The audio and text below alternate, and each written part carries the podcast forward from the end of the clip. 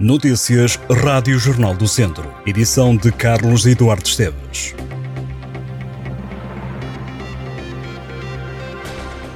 Foram muitas as pessoas que durante o dia de hoje recorreram às caixas multibanco e também às aplicações dos bancos para saber se os 125 euros de apoio extraordinário do governo já chegaram.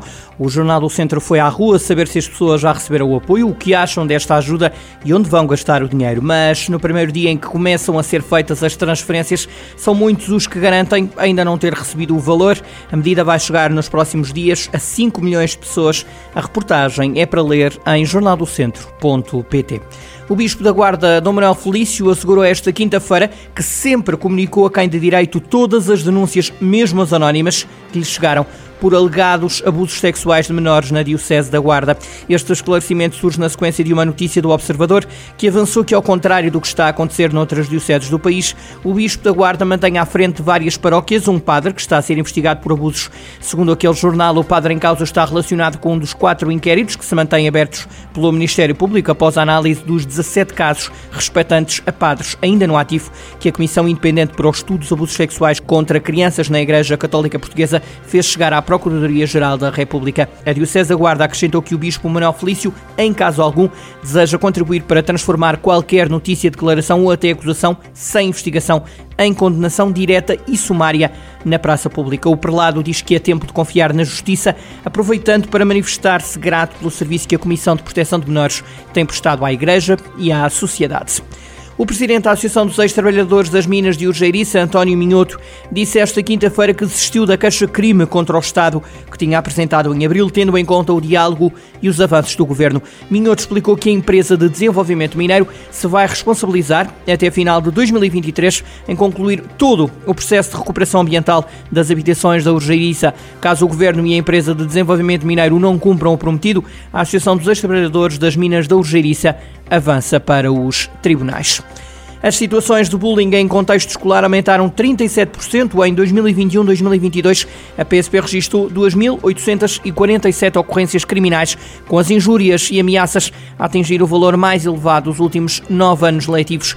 Por ocasião do Dia Mundial do Combate ao Bullying, a Polícia de Segurança Pública avançou que, em relação ao ano letivo 2020-2021, marcado pela pandemia, as situações de bullying em contexto escolar aumentaram 37%, mais 783 casos, tendo também subido as agressões, mais 418, e as injúrias e ameaças, mais 208. A faixa etária com mais vítimas é dos 12 aos 15 anos e são a maior número rapazes.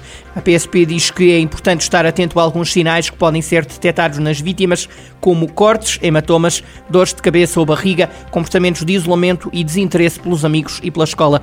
Para as vítimas de bullying, a PSP aconselha para que não resolva o problema sozinho, não responda à violência com mais violência e denuncia a situação a uma pessoa de confiança, como um amigo, a família, a escola ou a polícia, além de evitar reagir com agressividade, pedir explicações aos agressores e culpabilizar os restantes alunos ou o pessoal docente. A plataforma pela reposição da escuta A23 e A25 anunciou que em novembro vai realizar buzinões e uma marcha lenta contra o pagamento de portagens naquelas vias. A A25 atravessa o distrito de Viseu. A plataforma explica que avançou para as ações de luta por considerar inconclusiva a ação realizada com membros do governo e por defender que o Orçamento de Estado omite esta matéria. Nos fundamentos, a plataforma vincou ainda que as declarações do governo sobre esta matéria são genéricas, imprecisas e contraditórias quanto às medidas concretas e quanto ao momento da implementação. A 23 também identificada por Autostrada da Beira Interior Liga Guarda Torres Novas, a 25 assegura a ligação entre Aveiro à fronteira de Vilar Formoso. O governo avançou esta quinta-feira com um pacote de medidas que quer combater o racismo, a xenofobia e qualquer tipo de intolerância nos espetáculos desportivos. O governo quer que, para sancionar um ataque de ódio, baste provar que determinada pessoa preferiu ou teve comportamentos racistas, xenófobos ou de intolerância ou ódio. Até agora, teria de provar-se que determinada ação de um adepto levava a um comportamento semelhante por parte de um outro adepto. Passa também a ser considerado reincidente um adepto que cometa um comportamento violento até dois anos após ter sido punido. Quem for condenado com a proibição proibição de entrar num recinto esportivo ficará proibido de o fazer em todas as modalidades e não apenas no caso da modalidade que assistia quando foi punido. Além disso, a sanção máxima de interdição de acesso e permanência em recintos desportivos passa de dois para 3 anos. Será também obrigatório os clubes enviarem à Autoridade de Prevenção e Combate à Violência no Desporto e às Forças de Segurança os dados atualizados relativos aos grupos organizados de adeptos. Será ainda crime apoiar grupos organizados de adeptos que não tenham registro válido. Os crimes de dano, quando praticado em contexto de grupo de adeptos, passam a ser crimes públicos com pena de prisão agravada em um quarto, nos limites mínimo e máximo. Os insultos e comportamentos relacionados com origem racial e étnica, cor, nacionalidade, ascendência, território de origem, religião, sexo, orientação sexual ou identidade de género serão considerados contra ordenação isolada e com coima agravada. O convento de Santa Eufémia em Sátão recebe este sábado uma sessão de homenagem ao investigador Alexandre Alves, que nasceu há 100 anos. A comemoração é organizada pela Câmara de Sátão e pelo Departamento dos Bens Culturais da Diocese de Viseu, com o apoio do Agrupamento de Escolas de Sátão.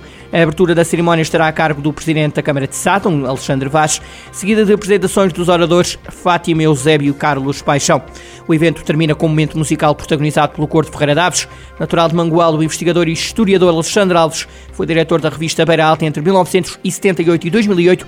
As iniciativas comemorativas do aniversário de Alexandre Alves tiveram início em maio e decorrerão até dezembro deste ano.